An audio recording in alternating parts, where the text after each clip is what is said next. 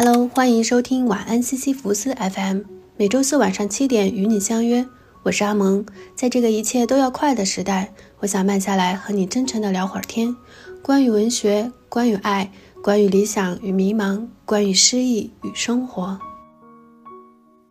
今天分享三位女作家的散文随笔集，分别是张爱玲的《留言》、萧红的《双世街》、武田百合子的《日日杂记》。张爱玲相比另外两位作家，大家一般会更熟悉一些，所以呢，我先介绍张爱玲的《留言》，就当先热热场子。张爱玲最初是以小说出道的，一九四三年，她在《紫罗兰》杂志上发表小说《沉香屑第一炉香》，使她在上海文坛一炮打响。之后迅速成为了上海最红的女作家，哪怕到了今天，她的作品依旧被人津津乐道，常读常新，常读常赞。但比起张爱玲的小说，我更爱她的散文。《留言》是她的第一本散文随笔集，随处可见张爱玲的天真可爱、风趣幽默与聪慧睿智。如果想要了解张爱玲，这本散文非常值得一读。今天聊聊《留言》中的四篇，题目是《天才梦》《私语》《公寓生活记趣》和《爱》。我是一个古怪的女孩，从小被目为天才，除了发展我的天才外，别无生存的目标。然而，当童年的狂想逐渐褪色的时候，我发现我除了天才的梦之外一无所有，所有的只是天才的乖僻缺点。世人原谅瓦格涅的疏狂，可是他们不会原谅我。生活的艺术有一部分我不是不能领略。我懂得怎么看七月巧云，听苏格兰水兵吹 bagpipe，享受微风中的藤椅，吃盐水花生，欣赏雨夜的霓虹灯，从双层公共汽车上伸出手摘书店的绿叶，在没有人与人交接的场合，我充满了生命的欢悦。可是我一天不能克服这种瑶池性的烦恼。生命是一袭华美的袍，爬满了枣子。这两段来自留言里的天才梦，很喜欢这篇文字风趣，又有一种时髦感，情感细腻真挚，读起来也是朗朗上口。结尾“生命是一袭华美的袍，爬满了枣子”这句被无数人奉为金句，世人都忍不住赞叹：一个仅仅呢十九岁的女孩，怎么会对生命有这样的感悟？我呢，最初是先在网上看到这句话的，之后才去读的原文《天才梦》。更多的内容还是需要大家自己去阅读、去欣赏，我就不做过多介绍了。关于家，你会如何描述呢？我的第一感是一定得轻松自在，否则并不能称之为家。大家也可以先听会儿歌，思考几十秒，我再来揭晓张爱玲的答案。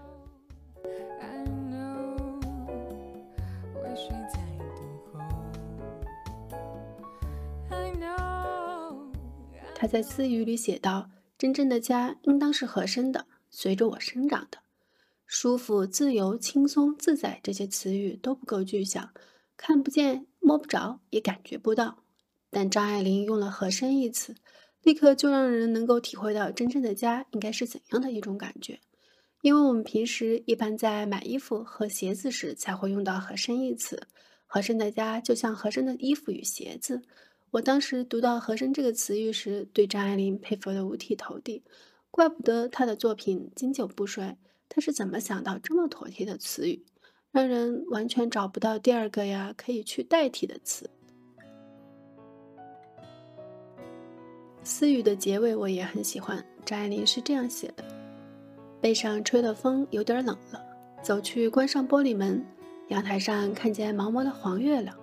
古代的夜里有亘古。”现在有卖馄饨的梆子，千年来无数人的梦的拍板，拖拖拖拖，可爱又可摔的年月河。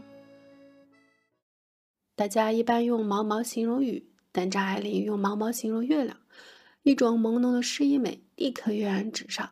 能看得出来，不管写散文随笔还是小说，张爱玲对文字的要求都非常严格。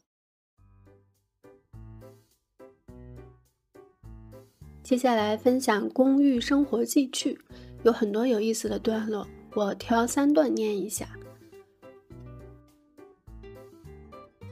我们的公寓进电车厂铃，可是我始终没弄清楚电车是几点钟回家。电车回家这句子仿佛不很合适。大家公认电车为没有灵魂的机械，而回家两个字有着无数的情感洋溢的联系。但是你没看见过电车进场的特殊情形吧？一辆接一辆，像排了队的小孩儿，嘈杂、叫嚣、愉快地打着哑嗓子铃，克铃克莱克莱克莱，吵闹之中又带着一点由疲乏而生的驯服，是快上床的孩子。等待着母亲来刷洗他们。这段张爱玲描述的是她站在公寓阳台上看到电车停歇下班的情节，文字可爱的很，想必没有一颗天真烂漫的心是写不出这样的文字的。有一天下了一黄昏的雨，出去的时候忘了关窗户，回来一开门，一房的风声雨味。放眼望出去，是碧蓝的潇潇的夜。远处略有淡灯摇曳，多数的人家还没有点灯。公寓生活记趣里的这段我很喜欢，我想张爱玲在描写的时候一定像是在导演一部电影，画面感十分强烈。我仿佛直接看到了那美丽的雨后夜色，每次读到这句都会心生欢喜，尤其是一黄昏的雨这个词语，令我久久回味。张爱玲的景色总让人无法跳过和省略。第一次读她的《第一炉香》时，我就爱上了她对景色的描述，像是在欣赏古典诗歌。那条蛇，我只见到它的上半截，它钻出洞来矗立着，约有二尺来长。我抱了一叠书，匆匆忙忙下山来，正和它打了个照面。它静静地望着我，我也静静地望着它，望了半晌，方才哇呀呀叫出声来，翻身便跑。撞到蛇，张爱玲不是立刻绕道走，而是站定观察，观摩了好一会儿，才警觉危险，翻身便跑。我像是看到了活灵活现的张爱玲，忍不住说一句：“爱玲好可爱。”总之，这篇公寓生活记趣，张爱玲写的十分精彩，强烈推荐一下。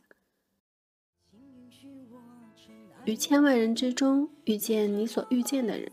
于千万年之中，时间的无涯荒野里，没有早一步，也没有晚一步，刚巧赶上了，那也没有别的话可说，唯有轻轻地说一句：“哦，你也在这里吗？”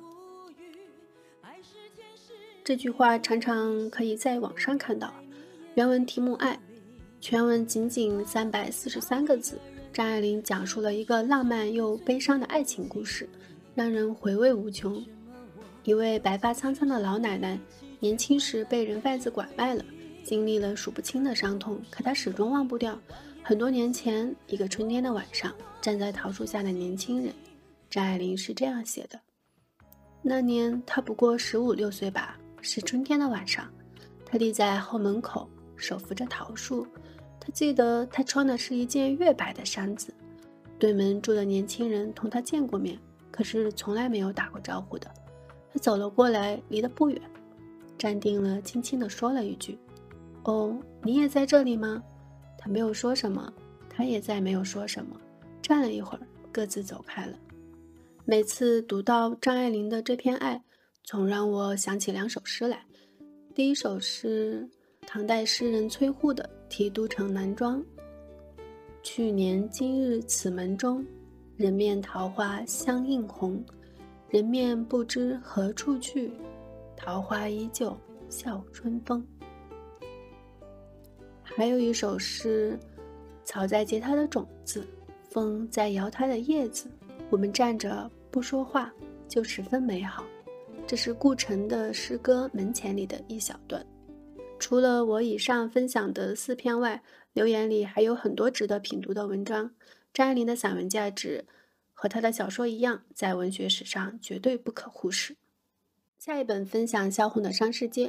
萧红和张爱玲都是了不起的现代女作家，她们出生在同一个时代，也都在上海生活过。而且萧红只比张爱玲大九岁，不知道二人是否有过交集。我一直很好奇这一点，但目前还没有看到相关资料。萧红被誉为二十世纪三十年代的文学洛神，虽然她只活了三十一岁，但留下了非常出色的作品。一九三三年，她以敲银为笔名发表第一篇小说《弃儿》。一九三五年，在鲁迅先生的支持下，发表成名作《生死场》。临死前出版了长篇小说《呼兰河传》，也是这本《呼兰河传》使萧红在文学史上有了非常重要的地位。萧红的个人情感比较波折，十多岁时为了去北京上学，选择逃婚，但由于得不到家里的经济支持，不得不和未婚夫汪恩甲生活在一起。因为汪恩甲答应供她上学。但在她怀孕后，汪恩甲将之抛弃，原因不明。之后，她有过两段感情，分别是与作家萧军和端木蕻良。她的这些情感经历呢，很容易让人先关注到她的私生活，而忽略了作品。她自己也曾预言过，今后我的留言将大于我的作品。不过，好的现象是，现在网络上介绍萧红文学成就的视频呀、播客呀，都越来越多，这一点非常令人开心。说来惭愧，我第一次知道萧红是因为看了由汤唯和冯绍峰主演的电影《黄金时代》。看完电影后，我对萧红的一首小诗印象啊非常深刻，名字是《偶然想起》。去年的五月，正是我在北平吃青杏的时节。今年的五月，我生活的痛苦真是有如青杏般的滋味。还有萧红在临终前说的那句。我将与蓝天碧水永处，留下那半部红楼给别人写了。半生尽遭白眼冷遇，身先死，不甘，不甘。当时看完电影后，心情非常沉重，然后我就开始去了解萧红的一些资料，先后看了《呼兰河传》《小城三月生死场》等小说。虽然小时候学过课文《火烧云》，就选自萧红的《呼兰河传》，但那时完全没有在意作者是谁。今天要聊的《伤逝街》是萧红的散文代表作，收录了她四十一篇散文，文章都不长，很适合闲来翻一翻。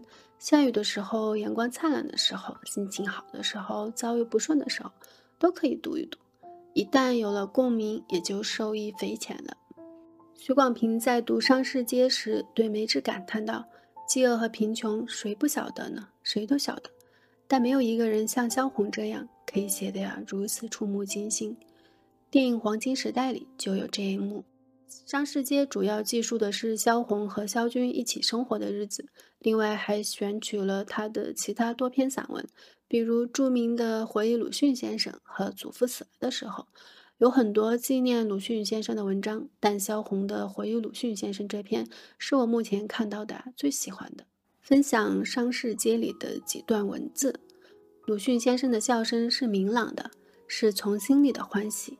若有人说了什么可笑的话，鲁迅先生笑得连烟卷都拿不住，常常是笑得咳嗽起来。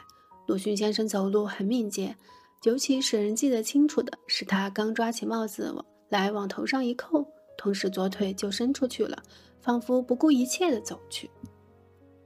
一九三六年十月十日，鲁迅先生病又发了，又是气喘。十七日一夜未眠，十八日终日喘着，十九日夜的下半夜，人衰弱到极点了。天将发白时，鲁迅先生就像他平日一样，工作完了，他休息了。我懂得的尽是些偏僻的人生。我想，世间死了祖父，就再也没有同情我的人了；世间死了祖父，剩下的尽是些凶残的人。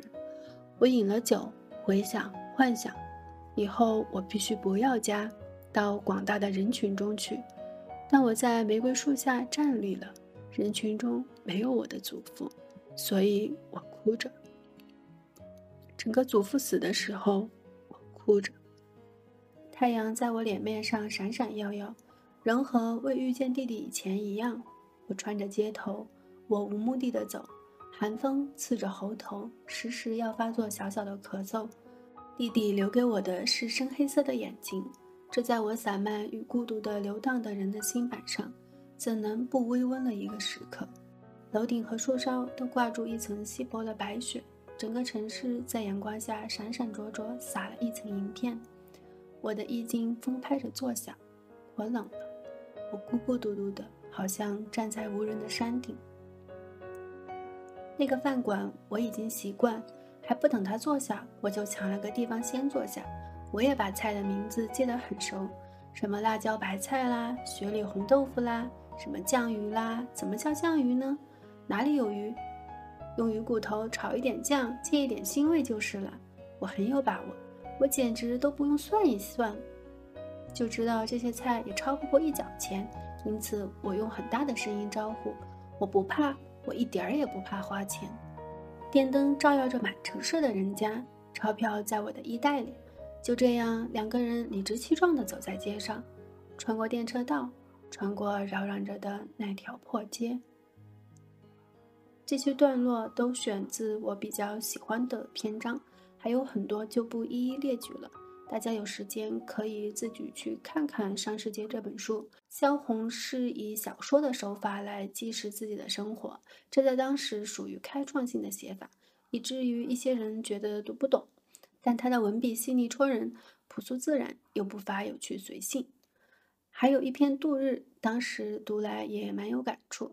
天色连日阴沉下去，一点光也没有，完全灰色，灰得怎样程度呢？那和墨汁混到水盆中一样。再过三四个钟头，又是烧晚饭。他出去找职业，我在家里烧饭，我在家里等他。每天吃饭、睡觉、筹柴、筹米，这一切给我一个印象：这不是孩子的时候了，是在过日子，开始过日子。这个时期，我也刚好和男友一起生活，即将结婚。当时来到新的城市，每天除了看书学习，就是做饭等他下班。结束了多年的单身自由时光，初次尝到了主妇的生活，还是有些不适应的，也觉得自己是在过日子了。山市街是哈尔滨的中央大街，当时萧红与萧军住在那里，日子啊过得十分艰难，每天都愁吃愁柴。萧红还常常饿着肚子看书写作。萧红是一位极具力量感的女性，生活再苦，感情再波折，她都没有放弃过写作。虽然萧红只活了仅仅三十一岁，但留下了不少作品，诗歌、小说和戏剧等领域都有所涉及，可见她的努力与自控力。如果你也喜欢萧红，想了解萧红，上世节绝对必读。还有一部《萧红大传》，作者季红珍，也可以读一读。里面还原了萧红的今生今世，比如有一节写了小时候亲戚家的孩子邀萧红去玩，但她常常拒绝，选择独自读书。还有她曾经不幸染上鸦片，但却靠自己对着一盏煤油灯，硬是戒掉了鸦片，而且是在身边有人抽鸦片的环境。这些都让我看到了不曾知道的萧红。她本身是一个争议比较多的女作家。一方面是因为他在文学上很有自己的主张，有些不合群；还有一部分原因呢，是他的几段感情。萧红自己曾说过：“我一生最大的痛苦和不幸呢，都因为我是一个女人。”那时她确实因为女性的身份吃了很多苦，身体上、精神上都是。我总觉得女孩子最好都读读萧红，她在写作上的努力可以视为榜样。他的文学作品可以供写作爱好者来学习，他的爱情故事也可以从中吸取一些教训。萧红在一九四二年去世后，葬于香港浅水湾。诗人戴望舒，也就是那位《雨巷》的作者，曾经在一九四四年前往萧红的墓地祭拜他，并作了一首小诗《萧红墓畔口站》。这首诗呢，我也非常喜欢，给大家一起分享一下。走六小时寂寞的长途，到你头边放一束红山茶，我等待着长夜漫漫，你却卧听着海涛闲话。关于萧红可以聊得蛮多的，时间关系今天就说到这里。第三本要和大家分享的是《日日杂记》，作者武田百合子，出生于一九二五年，比张爱玲小五岁，但她是晚年才开始发表作品。武田百合子在二十六岁嫁给了比自己年长十三岁的日本著名小说家武田泰纯，是一位非常称职的妻子。她陪武田泰纯隐居山林，给武田泰纯做司机、做口述记录员，而且武田泰纯还给她布置了写日记的任务。直到武田泰纯去世后，一些杂志想要纪念武田泰纯，更多的了解他，便向武田百合子要文字资料。于是，武田百合子将丈夫要求她写的日记公布于众，没想到一经发表就受到了很多人喜欢，大家都惊叹于她的文字才华。没想到她这么会写，简直就是天生的作家。因此，五十二岁的武田百合子出版了记录一家人日常生活的《富士日记》，以横空出世的散文家身份惊现日本文坛。有人说，作为小说家的丈夫武田太纯肯定早早发现了武田百合子的写作天赋，可他生前却没有告知妻子。我是因为某次无意间听到一个电台介绍了百合子这段人生经历，才决定买她的书。很好奇她写的究竟是怎样的一种文字。《富士日记》这本我没看过，我买的这本《日日杂记》是百合子六十七岁出版的作品，也是她生前完成的最后一本书。文字也相对呀更加成熟，讲述了他和女儿二人与一只猫相伴相守的晚年生活。每篇呢都是以一天二字开头，或许是过去，也可能是当下。文字简洁有趣，是一本可以随时拿起来阅读，也可以随时放下的书。有时候读着读着会让人忍俊不禁。看了这本书，会觉得老人的生活也可以很有趣。一点也不会无聊，依然可以过得像年轻时那样。百合子很喜欢看电影，经常写看电影，很适合睡前看一看，内心会获得一种平静，就像读日本平安时代女作家青少纳言的《枕草子》一样。《日日杂记》里记录的有件事让我非常有共鸣。百合子经常去图书馆，但那里的借阅流程很复杂，而且工作人员态度不好，不好好说话。导致百合子觉得那里可怕。有次，有位老人被工作人员多次纠正错误，老人生气了，骂他们假借权力傲慢无礼。百合子听后非常赞同，也想上前说点什么，但他意识到自己昨天没睡好，黄着一张脸，出门也没涂口红，于是泄了气，便放弃了。想起了上个月我去平遥古城玩，上火车后看到我的座位有个女孩子坐着，她靠着窗户，很悠闲的样子。我便拿出车票信息和他确认是不是坐错了位置。哦，我是这个位置，你坐那吧。女孩用着一种像是列车员请求出示车票的语气啊，指了指我身边的座位，说道：“她一副黑框眼镜，扎着马尾，穿着卡通图案的白 T 恤，完全没有打扮的样子。当然，我穿的也很朴素。我以为她只是个学生，本来想说点什么，又咽了回去。”然后便在靠近过道的位置上坐了下来。之后坐了一段路程，听到他和朋友打电话，说着什么相亲之类的话题，我瞬间心里不平衡了。原来他已经参加工作了。本来那个靠窗的位置，我是想坐着看风景的，结果就这样被他不礼貌地抢走了。这种类似的小事情遇到过好几次，其实也不是多么大不了。但偶尔想到，还是会有点心疼自己。如果那天我踩着高跟鞋，卷着大波浪，涂着大红色的口红，看上去很不好惹的样子，他还会不会那样云淡轻飘地说一句“你坐那儿吧”？或许就不会如此傲慢无礼了吧。而我应该也更加有底气去争取我的权利。百合子在书里呢是这样写的：涂了口红就会有朝气。如果必须去某个可能会有争执的地方，那就不用说了。去派出所或警察局的时候，去税务署的时候，写字的时候，我都会先涂口红。养成这样的习惯是在战后不久。我当时的工作是在街上兜售从驻日美军的小卖部流出来的进口化妆品，便试着用了用销售的口红，那是开端。我喜欢美国叫做米切尔的硬质口红，就算别人对我说。你的口红有点太浓了，你这是堕落了。我还是每天把嘴唇涂得红彤彤的，兴高采烈。我曾经总觉得人老了应该会变得非常强大，无所不能。但看了百合子的日记，从中获得了一些慰藉。有些能力确实需要不断练习，就算暂时做不到，也没什么可指责自己的。这位像外婆般温柔可爱的老人百合子，将她的日常生活娓娓道来。尽管和我相隔了近七十年的岁月，还是会遇到很多共鸣。